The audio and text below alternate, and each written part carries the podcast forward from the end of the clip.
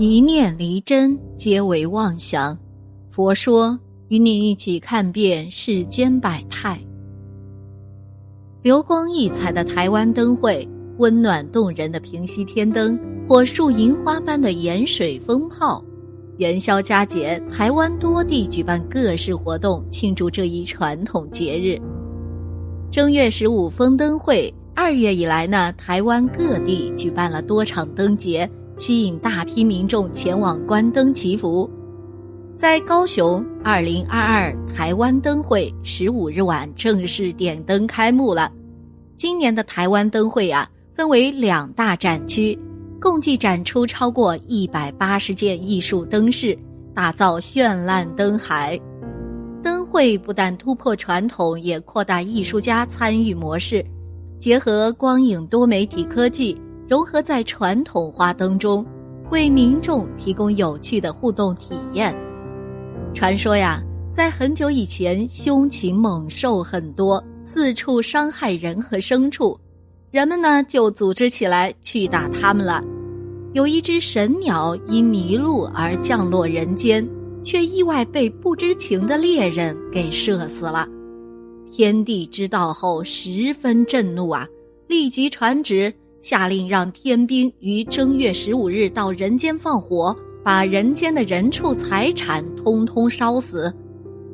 天帝的女儿心地善良啊，不忍心看百姓无辜受难，就冒着生命危险，偷偷驾着祥云来到人间，把这个消息告诉了人们。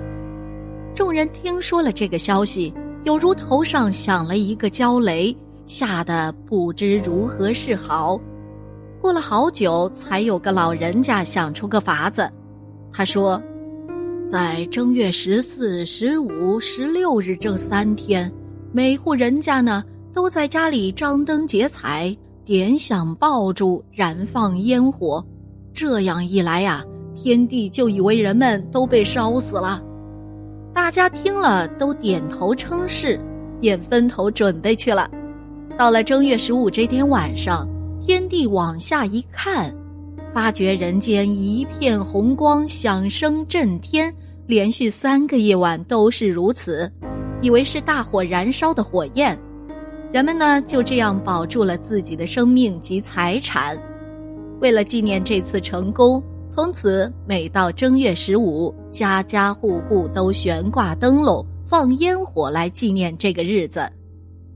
每年农历春节过后。紧接着元宵节，二零二二年的台湾灯会也魁违了二十年后又回到高雄市。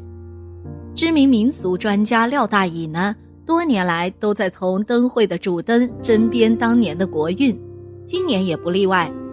廖大乙说呀：“凡事有前兆，元宵节登场乃天官赐福之日，主灯代表多数人及执政者的心。”磁场反射到设计者的心念，制作完成。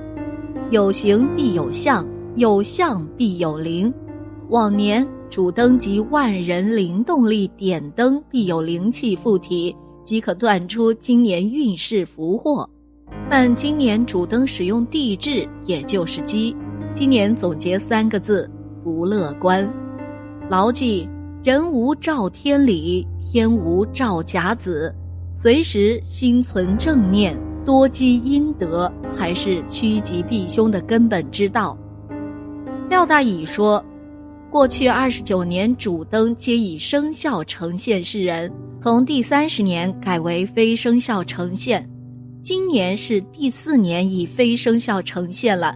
其中在凤彩飞舞方面，一定要多多注意财政、内耗、天灾、疫情。”从主灯来看，凤彩飞舞，主办单位将草书凤字融入台湾和地质造型。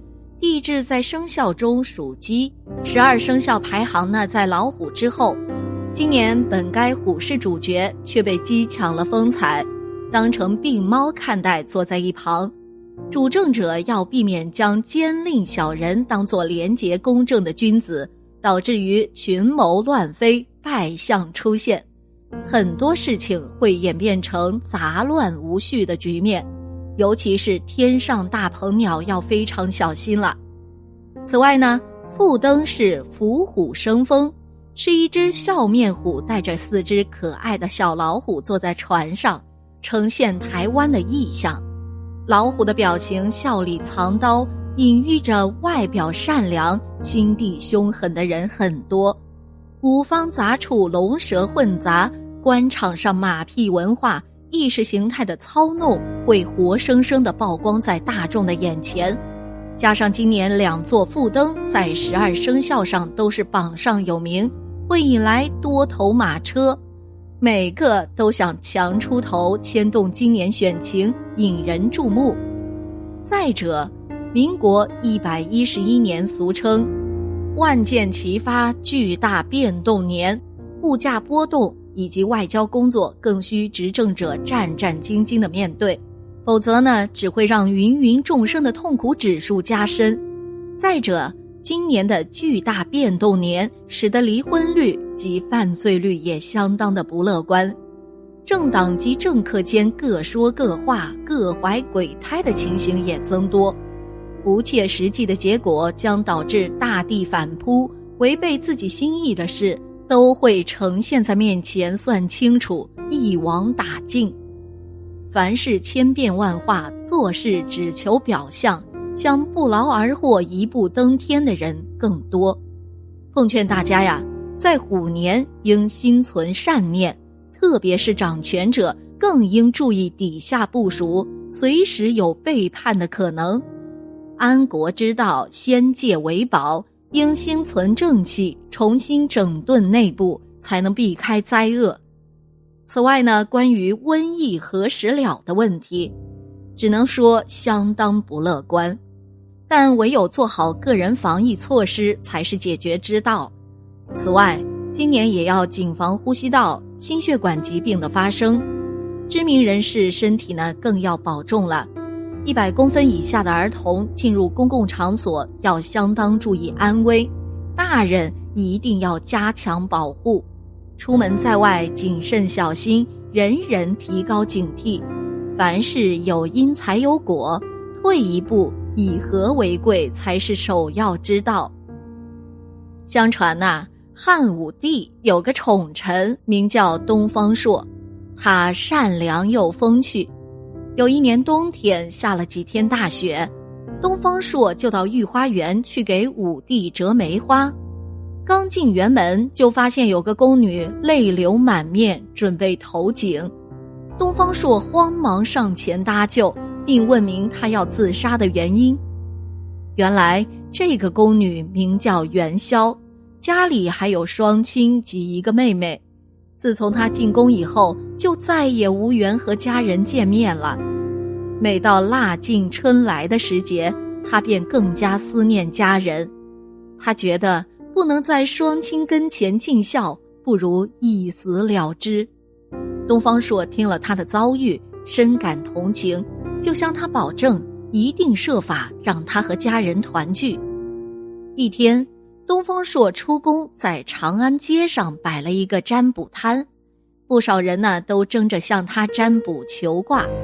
不料，每个人所占所求都是正月十六火焚身的签语，一时之间啊，长安城里人人恐慌。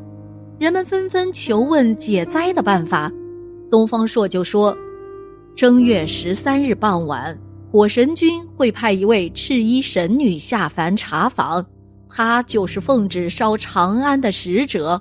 我把抄录的寄语给你们，可让当今天子想想办法。”说完，便扔下一张红帖，扬长而去。老百姓拿起红帖。赶紧送到皇宫禀报皇上。汉武帝接过来一看，只见上面写着“长安在劫，火焚地阙，十五天火，焰红宵夜”。他心中大惊，连忙请来了足智多谋的东方朔。东方朔假意思索后说：“听说火神君最爱吃汤圆。”宫中的元宵姑娘不是经常给你做汤圆吗？十五晚上可让元宵姑娘做好汤圆，万岁焚香上供，传令京都家家都做汤圆，一起敬奉火神君，再传谕臣民一起在十五晚上挂灯，满城点鞭炮、放烟火，好像满城大火，这样就可以瞒过玉帝了。此外，通知城外百姓，十五晚上进城观灯，杂在人群中消灾解难。武帝听后十分高兴啊，就传旨照东方朔的办法去做。到了正月十五日，长安城里张灯结彩，游人熙来攘往，热闹非常。宫女元宵的父母也带着妹妹进城观灯呢。当他们看到写有“元宵”字样的大宫灯时，惊喜的高喊：“元宵，元宵！”元宵听到喊声，终于和家里的亲人团聚了。如此热闹了一夜，长安城果然平安无事。汉武帝大喜，便下令以后每到正月十五都做汤圆供火神君。正月十五照样全城挂灯放烟火，因为元宵做的汤圆最好，人们呢就把汤圆叫元宵。这一天呢叫做元宵节。好了，今天的节目呢就到这里了，希望此次相遇能给大家带来收获。如果你也喜欢本期内容，希望大家能给我点个赞，或者留言、分享、订阅。感谢您的观看，咱们下期节目不见不散。